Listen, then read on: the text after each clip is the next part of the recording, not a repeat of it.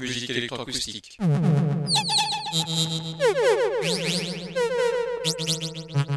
Musique concrète. Musique électronique. Musique instrumentale. Musique vocale. Musique du XXe siècle. Musique contemporaine.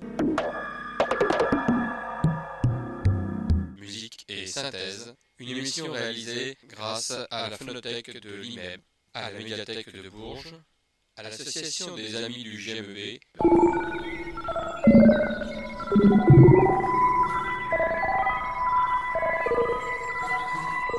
Une émission réalisée et présentée par Philippe Auclair.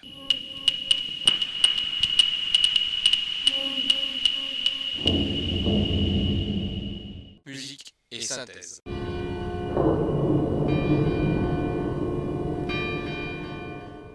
Bonsoir et bienvenue à cette troisième émission, toujours autour de l'impressionnisme musical et l'impressionniste pictural, bien sûr. Et pour nous mettre dans l'ambiance de la musique d'Albert Roussel, qui, je vous souviens, la semaine dernière, nous avait permis de terminer l'émission avec euh, son poème de la forêt, qui n'est autre que sa première symphonie, qui date de 1906, et dont je vous ai fait entendre le troisième mouvement, un soir d'été très lent. On va rester dans l'état d'esprit d'Albert Roussel, mais cette fois-ci quand même en nous tournant une fois de plus vers l'électroacoustique du compositeur Otto Lasque et un large extrait de sa pièce qui s'appelle La forêt enchantée. Cette forêt enchantée, eh bien, ce sont des sons électroacoustiques qu'il a mixés de telle manière que nous ayons l'impression d'une forêt, l'impression peut-être de chants d'oiseaux, de mouvements de feuilles, de mouvements d'arbres. Toujours est-il que nous sommes dans le domaine électroacoustique, mais aussi dans le domaine impressionniste, avec ce compositeur Otto Lasque et un large extrait de sa pièce intitulée La forêt enchantée.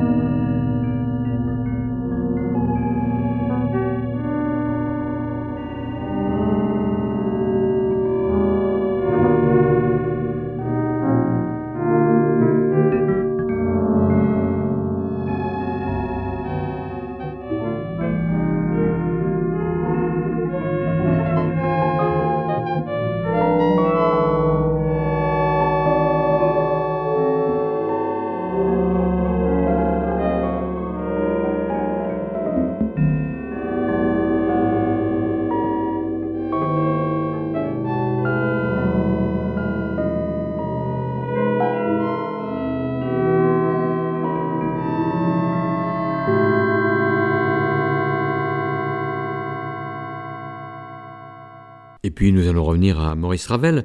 Maurice Ravel que nous avions laissé la semaine dernière dans ses jardins, en particulier ce fameux jardin féerique et puis ce jardin de l'enfant et les sortilèges. Nous allons retrouver Maurice Ravel avec euh, la mythologie, pris entre la mythologie, cette évocation de la mythologie, cette évocation de la chaleur, de la grandeur de ces mythes, en tout cas des évocations que l'on trouve bien sûr dans Daphnis et Chloé, dont je vous propose tout de suite un mouvement que j'aime particulièrement, vous allez comprendre pourquoi, qui s'appelle pantomime, avec de nombreuses couleurs instrumentales très proches de la peinture. Toutes les couleurs de la flûte, par exemple, de la flûte en sol jusqu'à l'aigu du piccolo, on les retrouve chez Ravel, en tout cas dans ce tout premier extrait de Daphnis et Chloé, qui est sous-titré Pantomime. Cette pantomime, eh bien, c'est la flûte qui va la jouer. Maurice Ravel.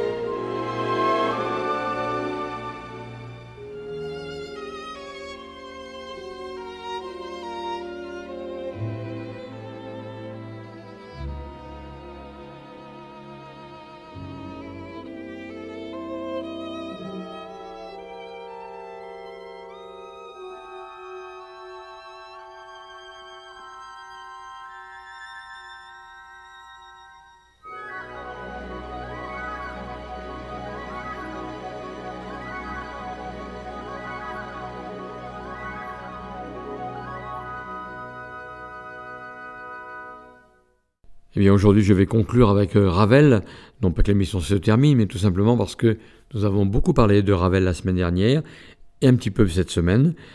Pourquoi ne pas vous montrer un Ravel, historien, historien près de la mythologie, près de toutes ces histoires de jeunes femmes, de jeunes femmes qui se promènent dans la nature, un petit peu comme Syrinx chez Debussy. Ici, c'est encore la flûte qui va être à l'honneur. Et nous allons conclure avec euh, Daphnis et Chloé, une fois encore. Vous venez d'entendre d'ailleurs la pantomime de Daphnis et Chloé, avec ce magnifique solo de flûte. Eh bien, voici donc deux extraits de la troisième suite d'orchestre, qui d'une manière très picturale va dépeindre la naissance du jour. Eh bien, la troisième partie, tout d'abord une première pièce qui s'appelle Le lever du jour, où on y retrouve l'ambiance du jardin, bien sûr, très cher à Ravel, ce jardin mythologique. Et toujours dans cette troisième partie, la bacchanale finale, qui est pleine de joie et de couleurs grâce à un cœur, encore un cœur, bouche fermée, pour colorer humainement ce tableau impressionniste. Il faut bien vous dire que Daphnis et Chloé, c'est toute une histoire mythologique, mais revue et corrigée par Ravel, et en tout cas nous donnant les couleurs de la mythologie à l'époque où tout cela s'est passé, où la nature était très importante et très développée, et surtout ce lever du jour qui est très impressionniste chez Ravel, comme cela a pu l'être chez Claude Monet. Une importance quand même particulière à cette notion de chœur. La voix est importante chez beaucoup de compositeurs, comme vous avez pu l'entendre, et en particulier chez Maurice Ravel et dans Daphnis et Chloé. Des chœurs de bouche fermée qui vont colorer humainement ce tableau impressionniste, qui vont aussi donner cette couleur qu'on retrouvera dans la nocturne de Debussy, qu'on va retrouver dans d'autres pièces, d'autres compositeurs, pour donner un côté humain à ces descriptions de nature. Maurice Ravel, troisième partie de Daphnis et Chloé, le lever du jour, et puis bien sûr cette bacchanale finale, pleine de joie et de couleurs, avec ce cœur en bouche fermée et en onomatopée. Maurice Ravel.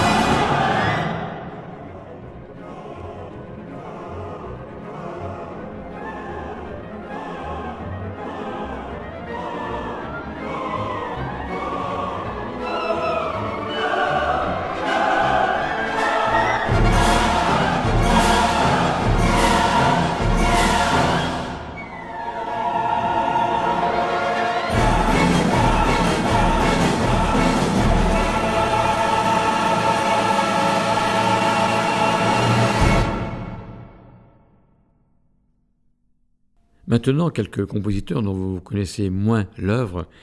Il s'agit par exemple de Lily Boulanger. Elle est décédée très jeune, et c'est sa sœur qui a permis de connaître l'œuvre de Lily. Mais en tout cas, je vais vous faire découvrir ce que j'ai découvert moi-même sur quelques rares enregistrements de chœurs mixtes. Ce sont des chœurs mixtes qui ont été écrits grâce à la lumière. Tout d'abord, cette lumière qui vient clore l'été, puis le soir sur la plaine que colore l'opposition entre les voix solistes et le chœur à quatre voix. Elle fait sans arrêt jouer sur un accompagnement de piano la palette sonore vocale entre des voix solistes, il peut y en avoir trois ou quatre d'ailleurs, et la voix du chœur à quatre voix. Vous allez écouter tout d'abord Soleil de septembre, qui est écrit pour un chœur mixte et piano, et Soir sur la plaine, avec cette fois-ci trois solistes, soprano, ténor et basse, et encore un chœur mixte, le tout supporté par les sons du piano. Lily Boulanger, voici donc deux chœurs, Soleil de septembre et Soir sur la plaine, accompagnés toujours par le piano, voix en chœur mixte ou et en voix soliste. Lily Boulanger.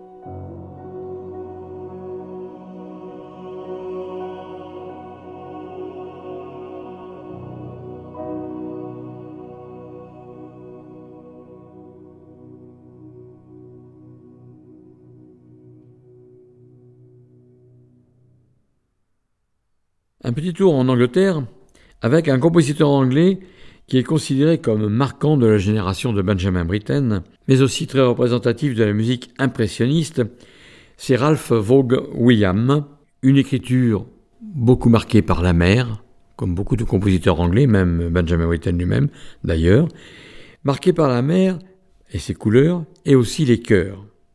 Vous allez entendre de Ralph Vaughan Williams le troisième mouvement de sa si symphonie, donc la symphonie de la mer, et plus particulièrement ce mouvement intitulé Les vagues. Il va reprendre ses impressions de puissance de la mer à travers l'orchestre symphonique, à travers aussi le chœur, dans cette si symphonie, et particulièrement ce mouvement intitulé Les vagues, le troisième mouvement. Il s'agit de la musique de Ralph Vaughan Williams.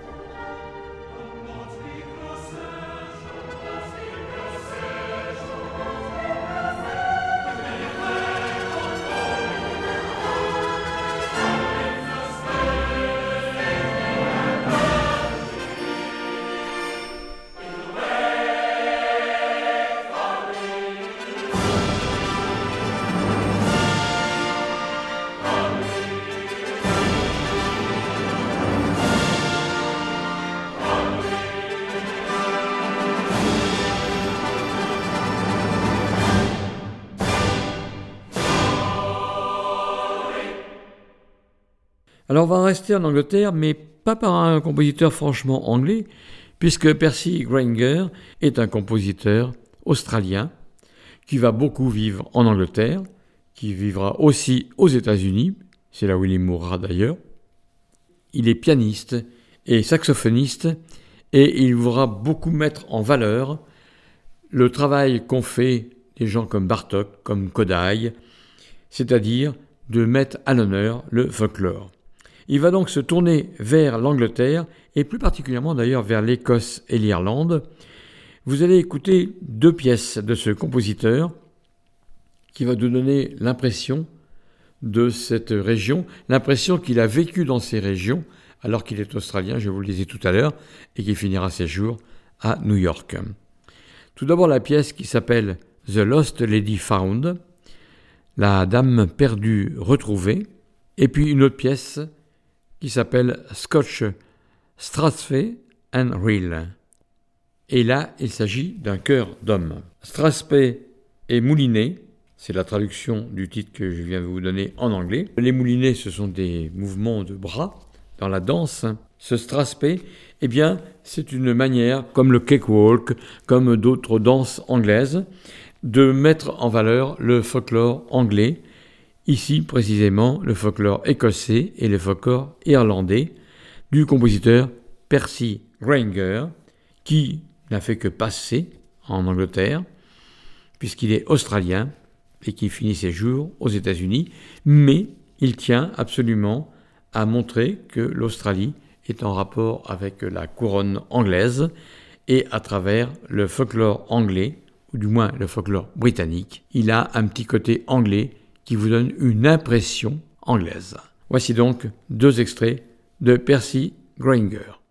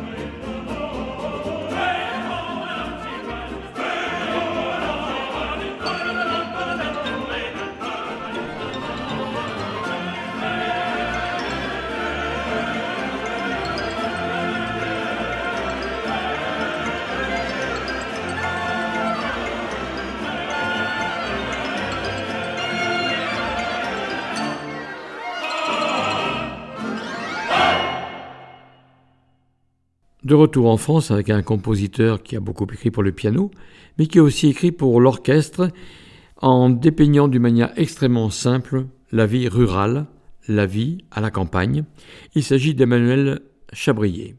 Il va écrire une pièce qui s'appelle La suite pastorale.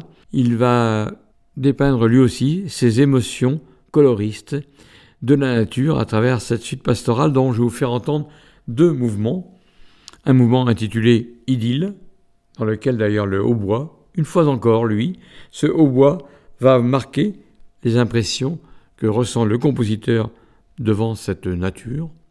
Et puis, quoi de plus paysan qu'une danse villageoise, cette danse villageoise qui va terminer la suite pastorale d'Emmanuel Chabrier, deux évocations donc de la musique française de ce début du XXe siècle. Emmanuel Chavoyer, Sud Pastoral, Idylle et danse villageoise.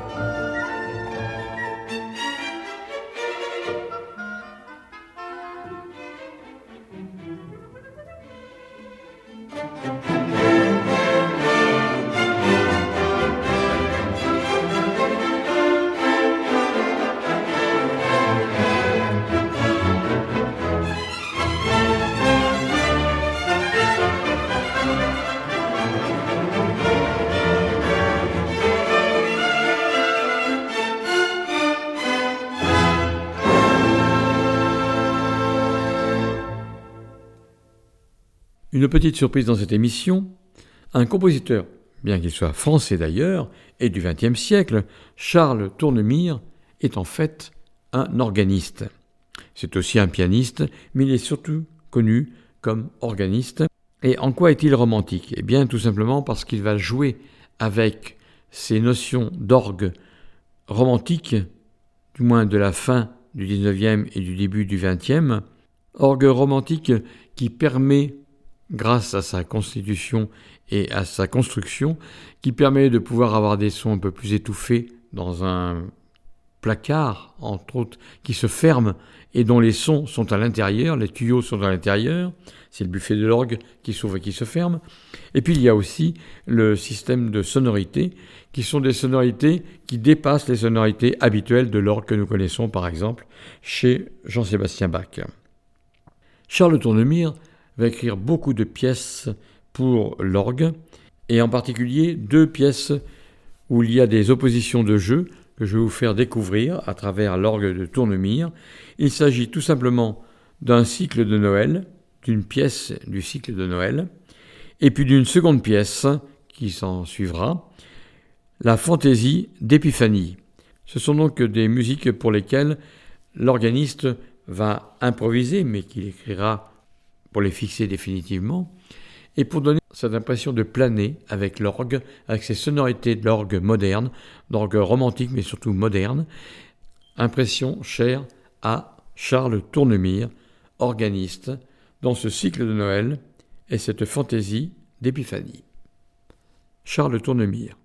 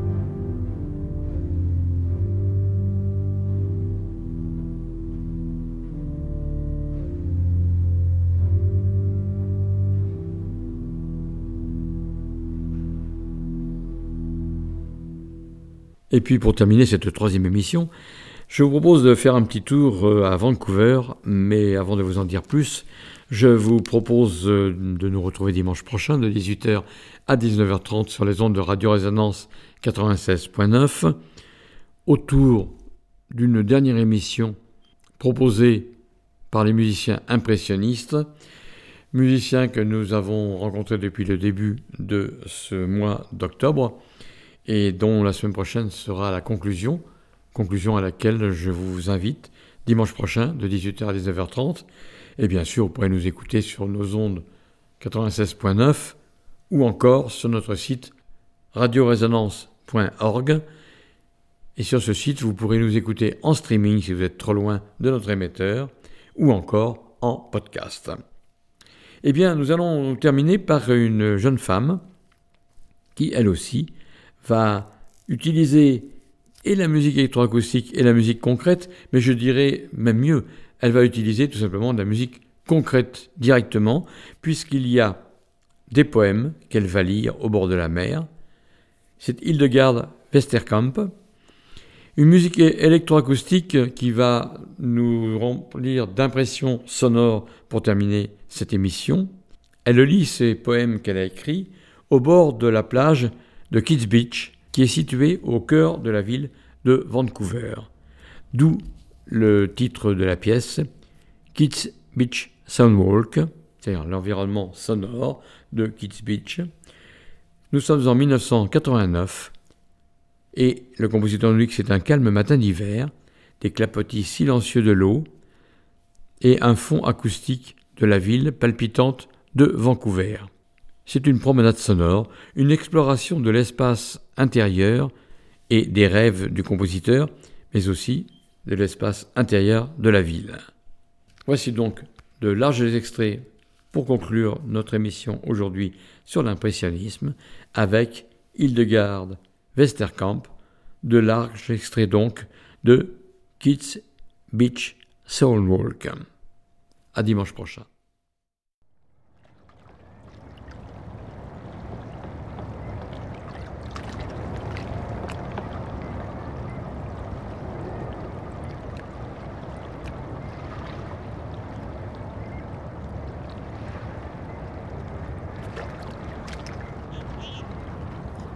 It's a calm morning.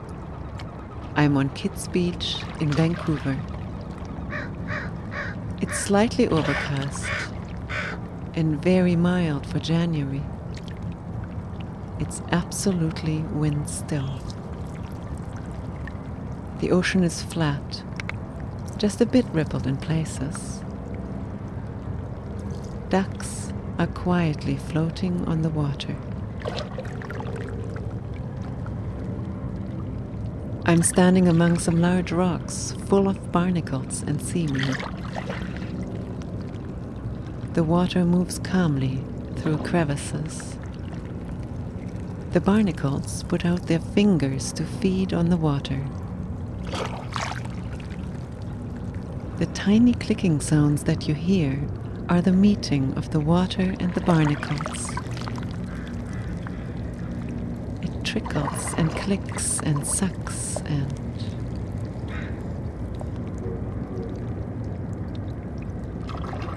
The city is roaring around these tiny sounds, but it's not masking them.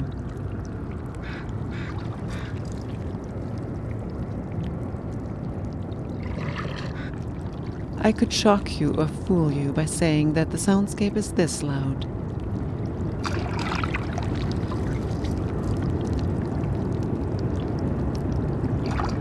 But it is more like this.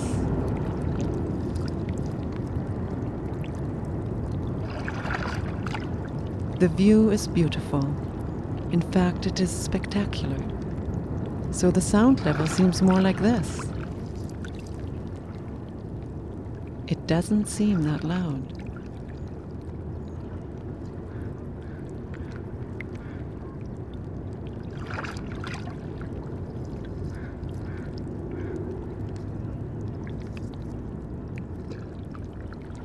But I'm trying to listen to those tiny sounds in more detail now.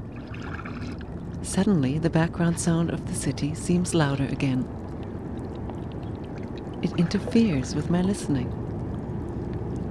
It occupies all acoustic space, and I can't hear the barnacles in all their tininess. It seems too much effort to filter the city out.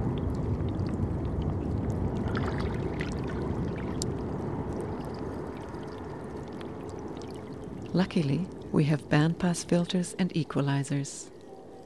We can just go into the studio and get rid of the city. Pretend it's not there. Pretend we are somewhere far away.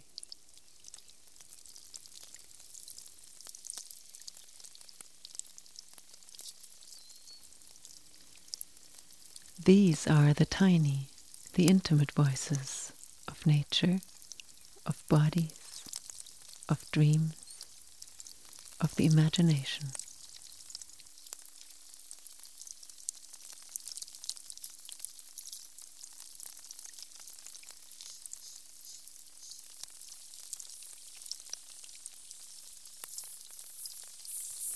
You're still hearing the barnacle sounds, and already they're changing. Alfred Tomatis says that high frequencies charge our brain and give us energy. I often hear these tiny sounds in my dreams. Those are the healing dreams.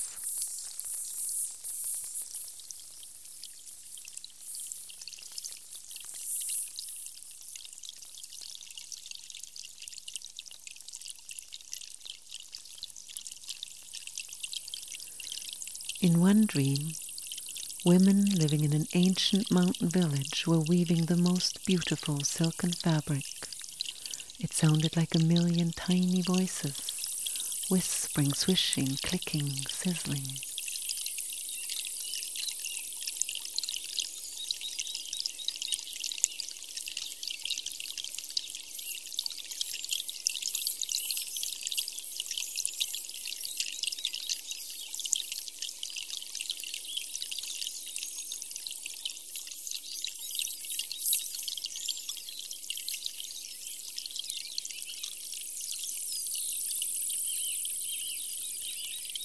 In another dream, when I entered a stone cottage, I entered a soundscape made by four generations of a peasant family sitting around a large wooden table eating and talking.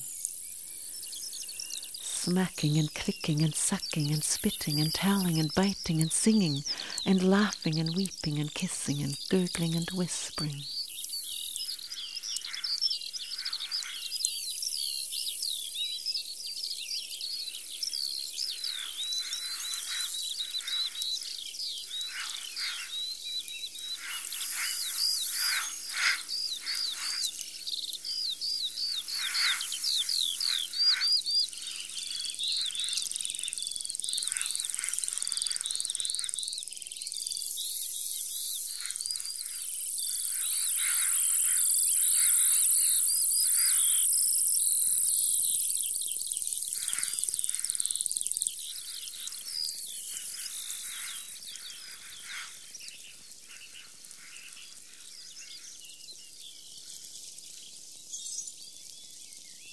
In another dream, I heard bullets tinkling, bouncing like tiny marbles. A man was pursuing me with a gun. I was frightened, but the bullets tinkled. Metallic, tiny, seductive semen tinkling all around me. Like in Xenakis Concrete pH2, made from the sounds of the discharge of smoldering charcoal tinkling all over the Brussels pavilion, like needles darting from everywhere, as Xenakis says. You can hear excerpts of that piece right now.